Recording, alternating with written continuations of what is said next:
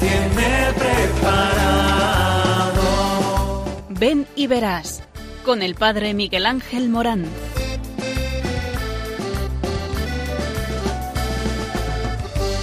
Aunque sean muchas las preguntas y si te surgen tantas dudas, decir verdad lo que te canta. Él te conoce desde antes, sabe tu nombre y lo que vives y lo que siempre vas buscando.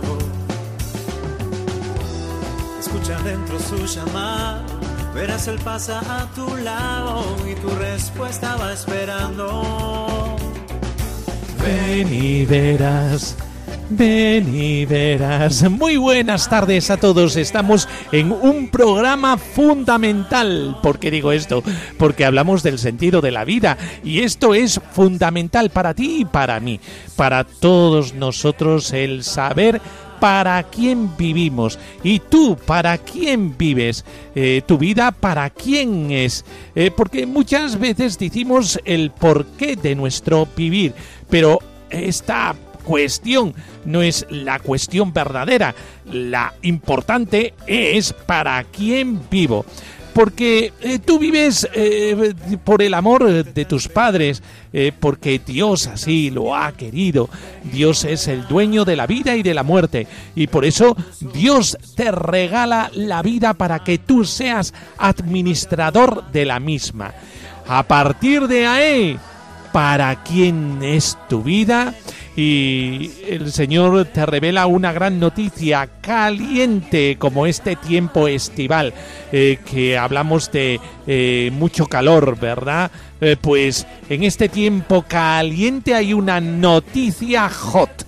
Esta noticia hot es Dios te ama y porque te ama te llama y porque te llama te envía y te envía a una misión. Todos nosotros tenemos una misión y esta misión es para los demás. Eh, cuando descubres el para los demás, entonces recibe felicidad tu vida y una gran satisfacción. No hay que esperar a morirse para vivir el cielo, sino que el cielo comienza cuando descubres que tu vida es para alguien. Sí, tú que me escuchas, que a veces te cierras en ti mismo, que confías mucho en ti mismo, que quieres llevar todo por tu esfuerzo, por tu exigencia, por tu ego, tú que a muchas veces eh, sufres este hundimiento porque te das cuenta eh, que no llegas, eh, que la satisfacción no es la que tú esperabas, cuando sientes un vacío en tu corazón porque creías que todo estaba en ese esfuerzo y resulta que no, que te sientes vacío y que esperas algo más. Algún joven me decía, si es que hay algo dentro de mí que necesito compartir y ese compartir con el otro es la vibración de la vida. La vida que Dios te ha regalado es para eso, para la felicidad que solamente se puede hacer con el otro. Cuando descubres esto, entonces te completas y te planificas. Es lo que uno realmente espera. Por eso, este programa que habla de los estados de vida, que habla del sacerdocio como una vida compartida con los demás desde Cristo, cabeza, pastor, siervo, misionero y esposo. Y la vida religiosa a través de la radicalidad evangélica, viviendo como Jesucristo vivió en obediencia, pobreza y castidad. Y el matrimonio que también vive en la castidad y en la donación. Una mezcla preciosa que habla de el amor compartido hasta tal punto que se produce el milagro de la familia, de los hijos. Todo un proyecto precioso y cuando todos estos estados de vida se realizan en la misión, en la misión a gentes hacia los pueblos eh, que no conocen a Jesucristo o la misión a aquellos países que necesitan del mensaje evangélico vivido desde el testimonio, todo es precioso, diseño completo, pletórico de Dios. Y esto es lo que a ti eh, te llama el Señor, lo que a ti te sugiere el Señor. Y es que sabemos cuál es la voluntad de Dios y esta voluntad es la voluntad de la fraternidad humana. Todos nosotros estamos llamados al otro y este otro con mayúscula que es Dios nos impulsa a ello en el amor. ¿Dónde hemos descubierto este amor? Este amor lo hemos descubierto en la cruz de Cristo. Ahí es donde hemos descubierto el amor hasta el extremo, hasta donde yo me debo a los demás. Te debes en el amor del todo, del todo, del todo, sin reservas. Y por eso tú estás llamado a esto, a el sin reservas. Dios te ha diseñado para ello y en ese sin reservas está tu felicidad. Pruébalo y entonces verás cómo todo es distinto, cómo es un diseño realmente adaptado a ti. Por eso descubre este amor providente de Dios, este amor que te hace vivir de otra manera y entonces tu corazón será distinto, tu corazón encontrará la verdadera dicha, esa que quieres y ansía tu corazón, que muchas veces pides a los demás, pero que no están en los demás, ¿eh? Está en Dios y que Dios te llena de este amor para entregarlo a los demás. Está dentro de ti para ser explosionado y para de esta manera poderse multiplicar, como la multiplicación de los panes y los peces. Dios da en abundancia cuando está uno dispuesto a darse radicalmente, a darse totalmente. Por eso, escúchanos, tenemos de todos, tenemos oración, tenemos noticias vocacionales, noticias sobre los estados de vida, tenemos música, tenemos reflexión, tenemos entrevistas, todo es la magia de la vida, este don precioso que Dios nos ha dado para poder vivir aquí en la tierra la pasión de Cristo, el amor de Cristo que reconocemos en la cruz. Así es que prepárate que esta tarde noche Dios te quiere hablar a ti, sí, para dar sentido a tu vida.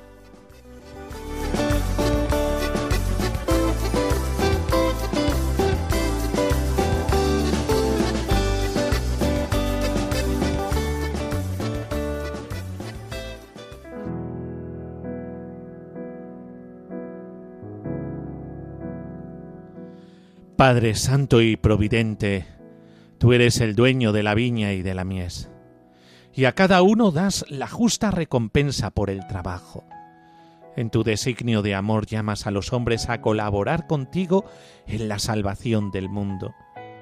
Te damos gracias por Jesucristo, tu palabra viviente, que nos ha redimido de nuestros pecados y está entre nosotros para socorrernos en nuestra pobreza guía la grey a la que has prometido el reino. Manda nuevos operarios a tu mies, e infunde en los corazones de los pastores fidelidad a tu proyecto de salvación, perseverancia en la vocación y santidad de vida. Cristo Jesús, que las riberas del mar de Galilea llamaste a los apóstoles y los constituiste fundamento de la Iglesia, y portadores de tu Evangelio Alienta a tu pueblo que camina en la historia. Infunde valor a aquellos que has llamado a seguirte en el sacerdocio y en la vida consagrada, en el matrimonio, para que puedan fecundar el campo de Dios con la sabiduría de tu palabra. Hazlos dóciles instrumentos de tu amor en el diario servicio a los hermanos. Espíritu de santidad que infundes tus dones en todos los creyentes, y particularmente los llamados a ser ministros de Cristo. Ayuda a los jóvenes a descubrir el atractivo de la llamada divina. Enséñales el verdadero camino de la oración, que se nutre con la palabra de Dios. Ayúdales a escrutar los signos de los tiempos, para ser fieles intérpretes del Evangelio y portadores de la salvación. María, Virgen de la escucha y del Verbo hecho carne en tu seno, ayúdanos a estar disponibles a la palabra del Señor, para que, acogida y meditada, crezca en nuestro corazón. Ayúdanos a vivir como tú la felicidad de los creyentes y a dedicarnos con incansable caridad a la evangelización de los que buscan a tu Hijo. Danos el servir a cada hombre, haciéndonos agentes de la palabra escuchada, para que, permaneciendo fieles a ella, encontremos nuestra felicidad en, practicarla. Amén.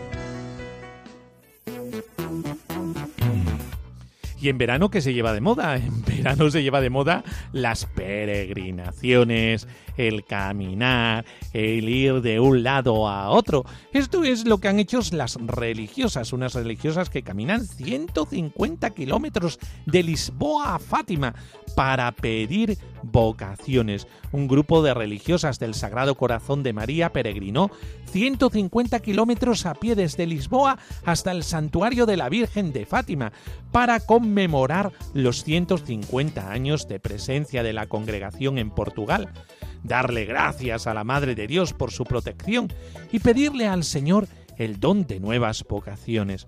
Las hermanas Teresa Nogueira y Concesao Pereira eh, junto con el colaborador Francisco Costa, salieron el 21 de julio de la capital portuguesa y llegaron el 25 al santuario mariano. Durante los cuatro días de caminata, las hermanas se conectaron con otras religiosas a través de las redes sociales para compartir la experiencia.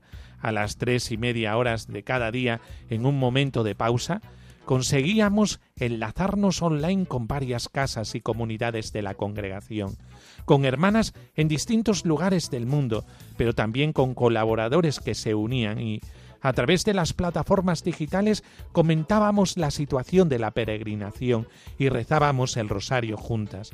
Dice la hermana Teresa, de 59 años, y que es la actual provincial del instituto. La llegada de las hermanas fue transmitida online para todas las religiosas y colaboradores desde el espacio de la columnata del santuario. El Instituto de Religiosas del Sagrado Corazón de María fue fundado por el sacerdote Jean Gelalt el 24 de febrero de 1849 en Béziers, Francia, con la intención de brindar un cuidado especial a las mujeres marginadas y enfermas. En Portugal las religiosas están presentes en 38 comunidades. Se encarga de lugares de acogida, proyectos de catequesis y colegios. Una gran idea, caminar para pedirle al Señor vocaciones. También el seminario de la diócesis de Coria Cáceres terminó el curso con una peregrinación a la Virgen de Fátima y fueron los seminaristas mayores con algunos simpatizantes del seminario a ver a la Virgen de Fátima y a encender velas por vocaciones. Encendimos algunas velas para que el Señor, por medio de la Virgen María y de su sí, haga decir un sí generoso a muchos jóvenes. Y es que María es aquella eh, que tiene el poder de arrancar síes a todos los jóvenes. Por eso nos encomendamos también nosotros a la Virgen de Fátima, a María, para que nos regale muchas vocaciones a la vida sacerdotal, a la vida religiosa y a la vida matrimonial, a la vida de familia.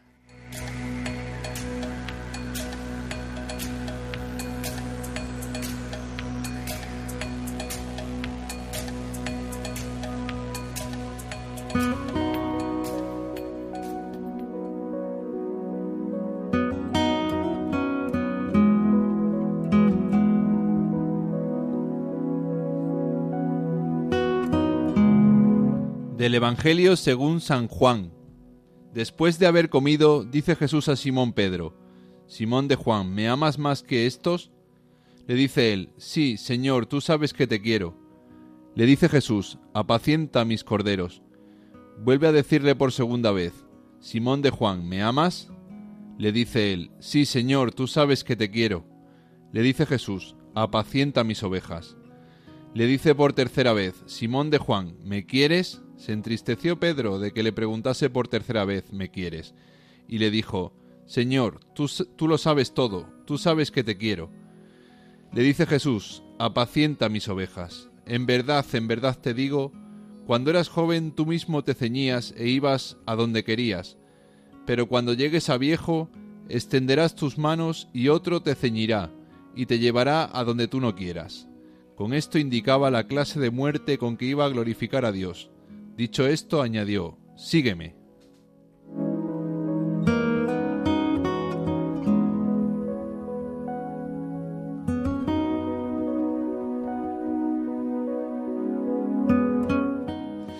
Bueno, pues desde el programa anterior hablábamos de algo fundamental, la base de los estados de vida. Y esa base es la fe. Por eso vamos a hablar de la fe. Y es que la fe es muy importante. Eh, la fe es el encuentro con Jesucristo, eh, que eh, es creíble. Es decir, le regalamos la confianza, esa confianza que tiene toda persona en aquel que es el tesoro de su vida. por eso, la fe, sí, es razonable creer en Jesús, Jesús vivo y resucitado, que lleva tu vida. La fe abre al ser humano al horizonte del misterio de su vida, haciendo que se alce por encima de las contingencias en que se arraiga su existencia en el mundo. Por eso, la fe no suplanta los vacíos o los huecos de la existencia en el mundo, sino que coloca al hombre ante la dimensión última de su existencia. El hombre llega así a las fronteras últimas de la misma. Esto le permite afrontar en su globalidad y en su profundidad desde la verdadera libertad, la fe sitúa al hombre ante el absolutamente otro, aquel al que no puede manipular a su antojo o someter a su voluntad, sino que se revela él mismo libremente al hombre. La existencia cristiana es, pues, una existencia que reposa sobre la fe en la revelación, esa revelación que le hizo restaurar a Pedro las negaciones. Lo hemos escuchado en esta lectura eh, que hemos eh, eh, escuchado hace poco es Pedro que es restaurado por el encuentro con Cristo resucitado. ¿Me amas más que estos? Y en ese encuentro personal de amor, Jesucristo afianza su vocación hasta tal punto que le revela la profundidad de su vida, la entrega de su vida, y a partir de esa entrega, de esa donación total, hasta descubrirle de qué iba a morir, de amor por él, entregando su vida por él, le dice, sígueme. Y es que lo que nos parece a nosotros imposible, para Dios es También para ti que tú me escuchas y que dices, ¡oh! ¿Qué va a salir de mí? Eh, si yo soy un egoísta, eh, si yo eh, soy como Pedro, puedo negarlo, puedo traicionarlo, si yo realmente lo traiciono, soy infiel, pero si yo... sí, sí, sí, sí, que Dios cuenta contigo, cuenta con todo eso, de tal manera que el Dios de la misericordia se enamora, lo primero que se enamora es de tu miseria. por eso el hecho de eh, que es Jesús quien se revela y que es Jesús quien elige, eh, eh, esto es importante para que sepas que la vocación no viene de ti, viene de Jesús, viene de la preferencia de Jesús que hace por ti. Y Dios después te capacita para la entrega. ¿Quién se lo diría, Pedro, verdad? Al hecho de que Dios se revele al hombre se corresponde el que la existencia del hombre solo se entiende en una relación yo-tú con Dios, ser llamado por Dios y responderle en una relación que abarca toda la vida, Sitúa, por tanto, al hombre en una relación que va más allá del mero estar en el mundo. Esta es una característica decisiva de la existencia cristiana. Dios sale al encuentro del hombre. La fe, que se funda en el testimonio de Dios y cuenta con la ayuda sobrenatural de la gracia, pertenece efectivamente a un orden diverso del conocimiento filosófico. Este, en efecto, se apoya sobre la percepción de los sentidos y la experiencia, y se mueve a la luz de la sola inteligencia. La filosofía y las ciencias tienen su puesto en el orden de la razón natural, mientras que la fe, iluminada y guiada por el Espíritu, reconoce en el mensaje de la salvación la plenitud de gracia y de verdad que Dios ha querido revelar en la historia y de modo definitivo por medio de su Hijo Jesucristo. Por eso es tan importante encontrarse con el Señor, encontrarse con Él en la oración. No te abandones en este verano. Eh, el Señor te está siempre esperando. Él ha tomado la iniciativa para amarte. Cuídate, cuida al Señor.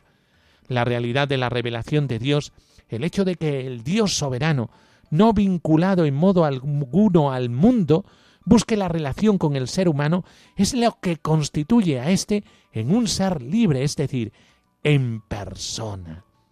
Realmente nuestra libertad se realiza totalmente cuando nos encontramos con el amor de Jesucristo.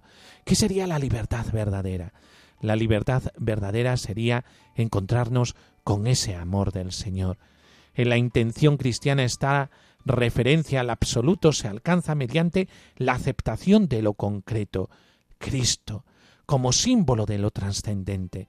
El cristiano asume las mediaciones históricas y se compromete con lo absoluto a través de palabras y gestos humanos e históricamente influenciados. La fe abre a la persona a lo universal.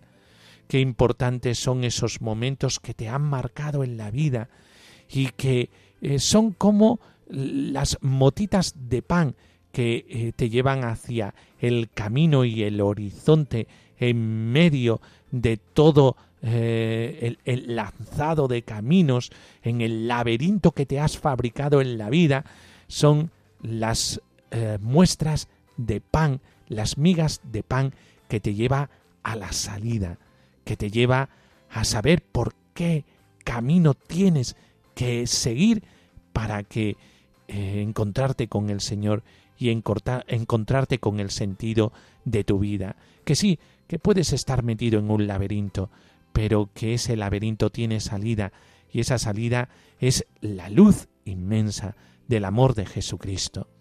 La fe es alianza con Jesucristo, con lo absoluto, aceptación de lo absoluto en la existencia humana y por este motivo funda una alianza absoluta. Es un nuevo principio de vida que marca toda la vida del hombre y requiere que responda también con toda su vida en fidelidad a esta alianza. En todo esto hay que tener en cuenta cuál es el modo propio del conocimiento que aporta la fe. La fe es el modo propio del conocimiento interpersonal y de las relaciones entre las personas en general, se ha de destacar que las verdades buscadas en esta relación interpersonal no pertenecen primariamente al orden fáctico o al orden solamente intelectual. Lo que se pretende, más que nada, es la verdad misma de la persona, lo que ella es y lo que manifiesta de su propio interior. En efecto, la perfección del hombre no está en la mera adquisición del conocimiento abstracto de la verdad, sino que consiste también en una relación viva, de entrega, de fidelidad hacia el otro.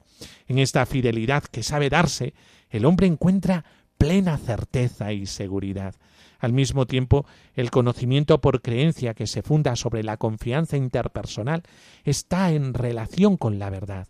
El hombre creyendo confía en la verdad que el otro le manifiesta. Como relación personal que es, la fe tiene también una historia.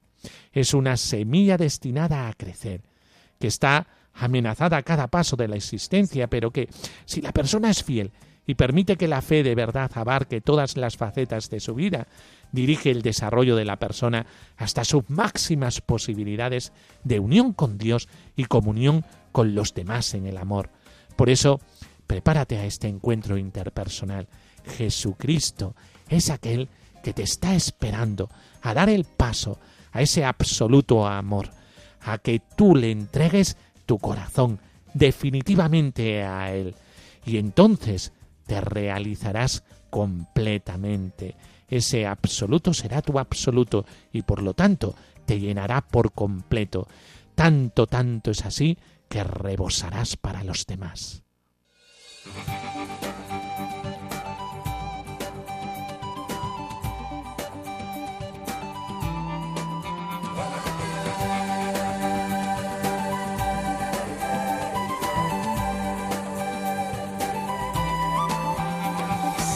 Existo si me nombras tú. Sé que alumbro si me das tu luz. Que si esperas, llegaré puntual. Si no llegas, espero igual. Que por tu piel me pongo a caminar en cada despertar. Que si pides doy, si me llamas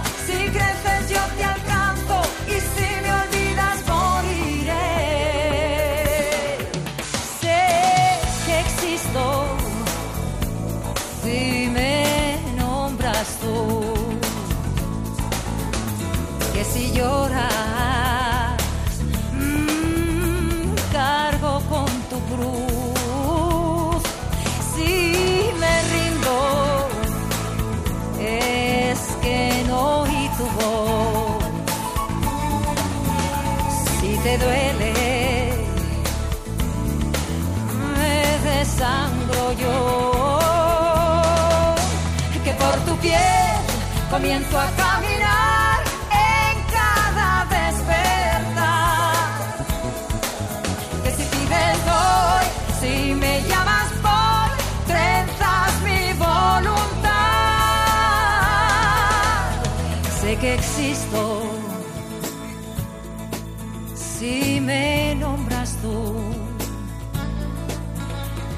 sin ti seré nadie en la multitud, que sin ti seré nadie en la multitud.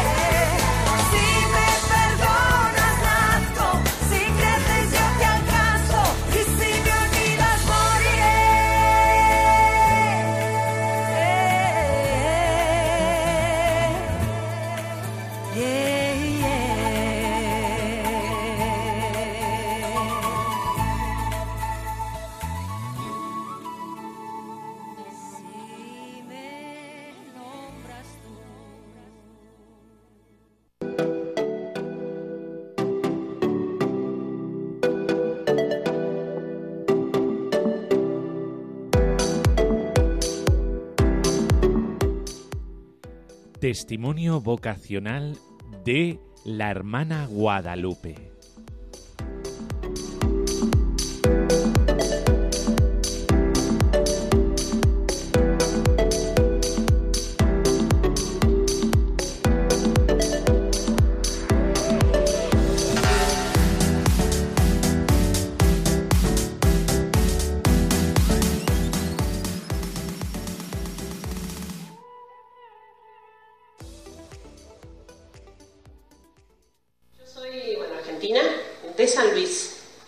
Villa Mercedes. Ahí nací, ahí estudié, eh, la primaria, la secundaria, y, y cuando terminé la secundaria eh, empecé a estudiar Contador Público Nacional, Economía, ahí mismo en Villa Mercedes. Eh, me parecía que mi camino iba por ahí, de hecho me gustaban muchísimo las matemáticas. Tenía, tenía vida parroquial, eh, por supuesto vida de fe. Mi familia nos habían educado en la fe, eh, por eso digo vida parroquial activa. Tenía muchos amigos, me iba muy bien en la universidad. Parecía que todo iba perfecto. Pero sin embargo yo sentía el corazón vacío y no sabía qué era lo que me faltaba, qué era lo que buscaba. Es más, no sabía que estaba buscando algo. Yo pensaba, por ejemplo, bueno, me voy a casar con un buen marido, entre muchos hijos, con familia cristiana, pero me parecía poco. Me parecía poco, sentía como que tenía el corazón demasiado ancho, demasiado grande, quería abarcar más, más, más. Y no sabía qué era lo que pasaba. Yo recuerdo que cada día cuando me iba a dormir a la noche pensaba, ya con la cabeza en la almohada, decía, esto es todo, esto va a ser todo. Por supuesto, nunca se me había cruzado por la cabeza la idea de ser monja, nunca. Tenía 18 años. Eh, ya les digo, vida parroquial, pero nosotros en Villa Mercedes no, teníamos religiosas, no conocía yo religiosas. Obvio que sabía lo que era una religiosa, una monja. O sea, me parecía que sabía, en realidad no sabía. Eh, porque claro, yo pensaba, digo, bueno, el párroco, no, el sacerdote, no sé yo, qué bárbaro, qué impresionante la vida del sacerdote. ¿Cómo no nací varón? Me hacía cura. Pero claro, veía a las monjas, que como les digo, conocía pocas, digamos, de lo que habría visto alguna vez, y decía, cosa más inútil que una monja sobre esta tierra no conozco. Y ya te digo, la vida cristiana ha sido, o sea, parroquial y todo, pero qué sé yo, decía, pobre, ¿qué le habrá pasado? Se metió al convento, fulano, mira vos, pobrecito. Qué sé yo, por descarte, habrá sido que ya, no sé, ya se peleó con el novio. Qué sé yo, era muy fea, no sé. No sé, así, qué sé yo. Bueno, la vida de las monjas me parecía un misterio para mí, pero me parecía ciertamente una cosa inútil, una cosa, yo no me iba a meter en un convento, nunca lo pensé, nunca lo pensé. Y recuerdo que mi director espiritual, el padre Daniel Julián, que estaba ahí en la parroquia de la Merced, de mi parroquia, me dijo, me invitó a un ejercicio espiritual, a un retiro. Yo nunca había hecho ejercicio espiritual ignaciano. Y cuando me invitó, me dijo, va a ir un grupo grande de chicas de acá de la parroquia, en otro pueblo de San Luis, había que viajar y todo. Digo, no, no, no, no, a mí no me agarran para esas cosas. No, no, no, no, no. Yo ya sé lo que hacen en esos retiros. Les lavan el cerebro. Después salen todas monjas. No, yo no, yo no, yo estoy muy bien así. No, pero mirá, que sí, que insistía, insistía, me insistía. Todos días, no, pero tenés que ir, mira que te va a servir nada que ver, no es por eso. Cuestión que finalmente tanto me cansaron insistiendo. Bueno, fui, fui medio de mala gana, ¿no? Y dispuesta a que no me lavaran el cerebro. Y de las 25 chicas que hicimos ejercicio, la única monja que salí fui yo. me salió re mal, re mal, re mal, re mal.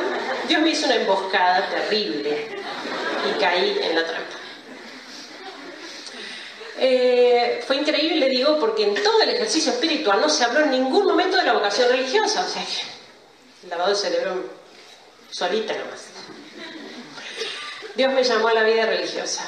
Fue impresionante, yo recuerdo ese instante en el ejercicio espiritual, un instante que me hizo plenamente feliz. Era como si el ro- rompecabezas se terminara de armar. Un instante que me hizo tan feliz y que dura un instante larguísimo, que dura 24 años. 24 años de vida religiosa. Eh, los caminos del Señor. Yo recuerdo que en esos meses, preparándome ya para entrar al convento, también tuve mis dudas. En un momento dije, no, seguro que me manejé. No, seguro que no era para tanto. A lo mejor rezar tanto, rezar tanto, uno termina pensando que quiere ser monja. No, no, digo, entonces a lo mejor, y a lo mejor si, bueno, si me caso con un buen marido, después mucho apostolado, mucho apostolado, voy a ir de misión y voy a ir, como tratando de compensar. A lo mejor no era para tanto. Ya sé lo que voy a hacer, porque aparte yo me daba cuenta perfectamente de que era eso lo que tenía que hacer. Pero digo, no, ya sé lo que voy a hacer. Voy a hablar con mis padres, que todavía no les había dado la noticia. Voy a hablar con mis padres y cuando les diga a ellos que quiero irme al convento me van a decir que no. Y ya está. Oh Señor, ¿qué puedo hacer? No me dejan.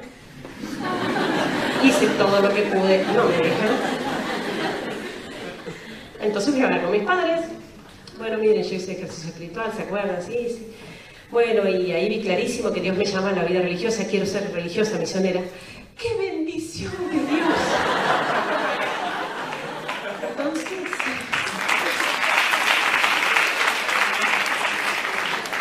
fue cuando decidí dejar de escapar y hacer la voluntad de Dios. ¿Y por qué lo cuento? Porque hacer la voluntad de Dios no es fácil. No es fácil. Uno tiene toda la fuerza necesaria, la gracia necesaria para hacerla, pero no es fácil. Y entonces cuando uno va buscando lo fácil, tiene que tener cuidado, porque no siempre lo fácil es la voluntad de Dios. A veces la voluntad de Dios está en lo difícil, en lo adverso, en lo que uno tiene que hacer contra la carne. Así que me di cuenta que tenía que hacer lo que Dios me pedía, no podía escapar más. Y que así iba a ser realmente feliz, que fue lo que comprendí y descubrí finalmente cuando ingresé al convento. Yo entré a la familia religiosa del Verbo Encarnado, apenas terminado ese año de universidad, un solo año.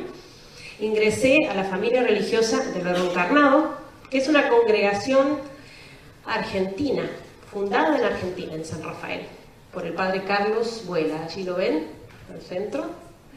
Eh, él fundó en el año 84 la rama masculina, los sacerdotes, y en el año 88 la rama femenina, las monjas, las hermanas.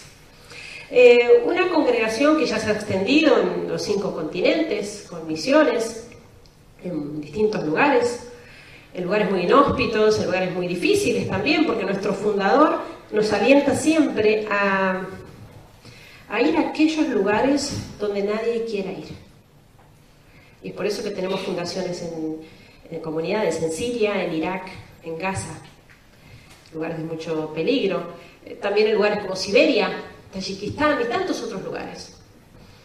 Eh, Cuando yo terminé mi formación, los años de estudio, teniendo 23 años, me propusieron eh, la primera misión, que fue Belén, en Tierra Santa, allí, Israel, Palestina. En Belén, entonces, se iniciaba la comunidad, la, misión del Instituto de la Familia Religiosa del Verbo Encarnado con el estudio de la lengua. Me lo propusieron ir a Belén. Eh, recuerdo que eh, mi superiora provincial eh, vino a verme en el convento donde yo estaba con las otras hermanas y me dijo, quiero hacerte una propuesta. ¿Te gustaría ir a Tierra Santa, a Belén? Te doy 20 minutos que lo pienses y vengo a buscar la respuesta. 20 minutos. Fui a la capilla un rato, salí a caminar entre los olivos y dije, ¿qué tengo que pensar? Yo entré a una congregación misionera esperando que Dios me mandara donde quiera. Y por boca de mis superiores yo ya sé dónde Dios quiere que yo vaya.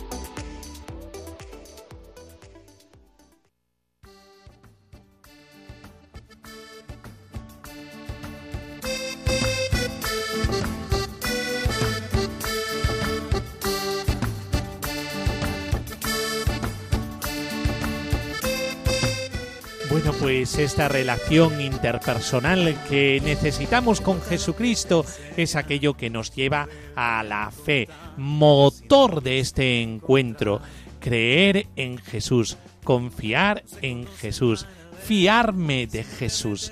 Esta es la fe. Jesús está vivo y resucitado y cuenta contigo. Eh, no le dejes en la estacada, no le dejes en la cuneta. Él es el que lleva la iniciativa y de verdad cuenta contigo. No te quedes en la trastienda de la vida. Eh, ponte a servir y ponte delante eh, para con ello poder experimentar lo que realmente es la vida, que es amor. Pero un amor en la dimensión de Jesucristo, en la dimensión de la cruz, un amor que te restaura, un amor que te resucita, un amor que llena completamente el corazón. No es un amor interesado, ni es un amor egoísta, ni es un amor calculador, ni siquiera un amor eh, que eh, comienza desde ti, sino que comienza desde Jesucristo, desde el encuentro con Jesucristo. Es un amor que sobreabunda, multiplica todas aquellas posibilidades que hay dentro de ti. Eh, en el matrimonio, el amor de Jesucristo está en medio. El matrimonio no es cosas de dos, es cosa de tres. Jesucristo también está ahí en medio y te afianza eh, para eh, poder entregar hijos a la iglesia en ese amor desinteresado en la vida religiosa a través de los diferentes eh, carismas, pues también eh, una persona religiosa vive la radicalidad evangélica para mejor servir al Señor. Eh, por eso la vida religiosa es ese amor de Jesucristo, la vida sacerdotal en el pastoreo, sobre todo con los más débiles, con los más pobres, con los más desvalidos. Es un amor preferencial por los más pobres. Y es que el sacerdote sobre todo está para aquellos sufrientes que lo necesitan. Eh, es todo un diseño perfecto que hace a Jesucristo resucitado y presente en medio del mundo, porque Él vive y vive en nosotros y sigue llamando y sigue llamándote. Solamente espera tu respuesta. Dile que sí valientemente y de verdad. Te lo digo de verdad. Todo sobreabundará.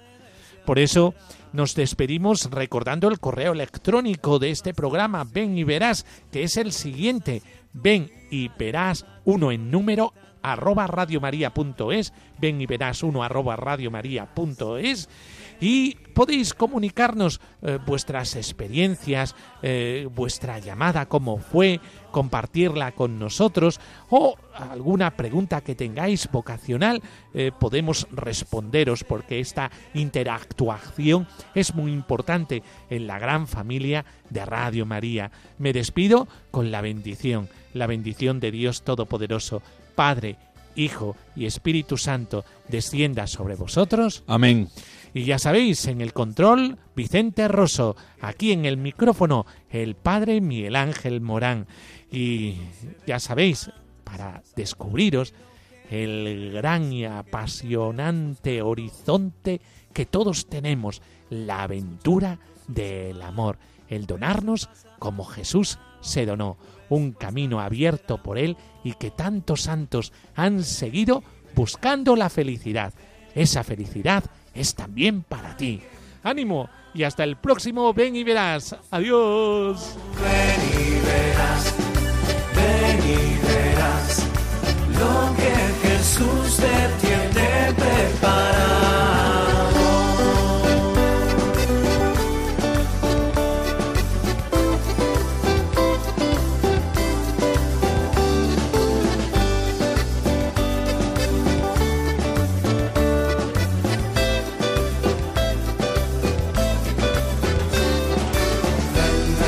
Que lo estás buscando, que vos te estás esperando, que lo que estás soñando, ven y lo verás. Y velo por tus ojos, que no te estén contando. Anímate a probar. Ven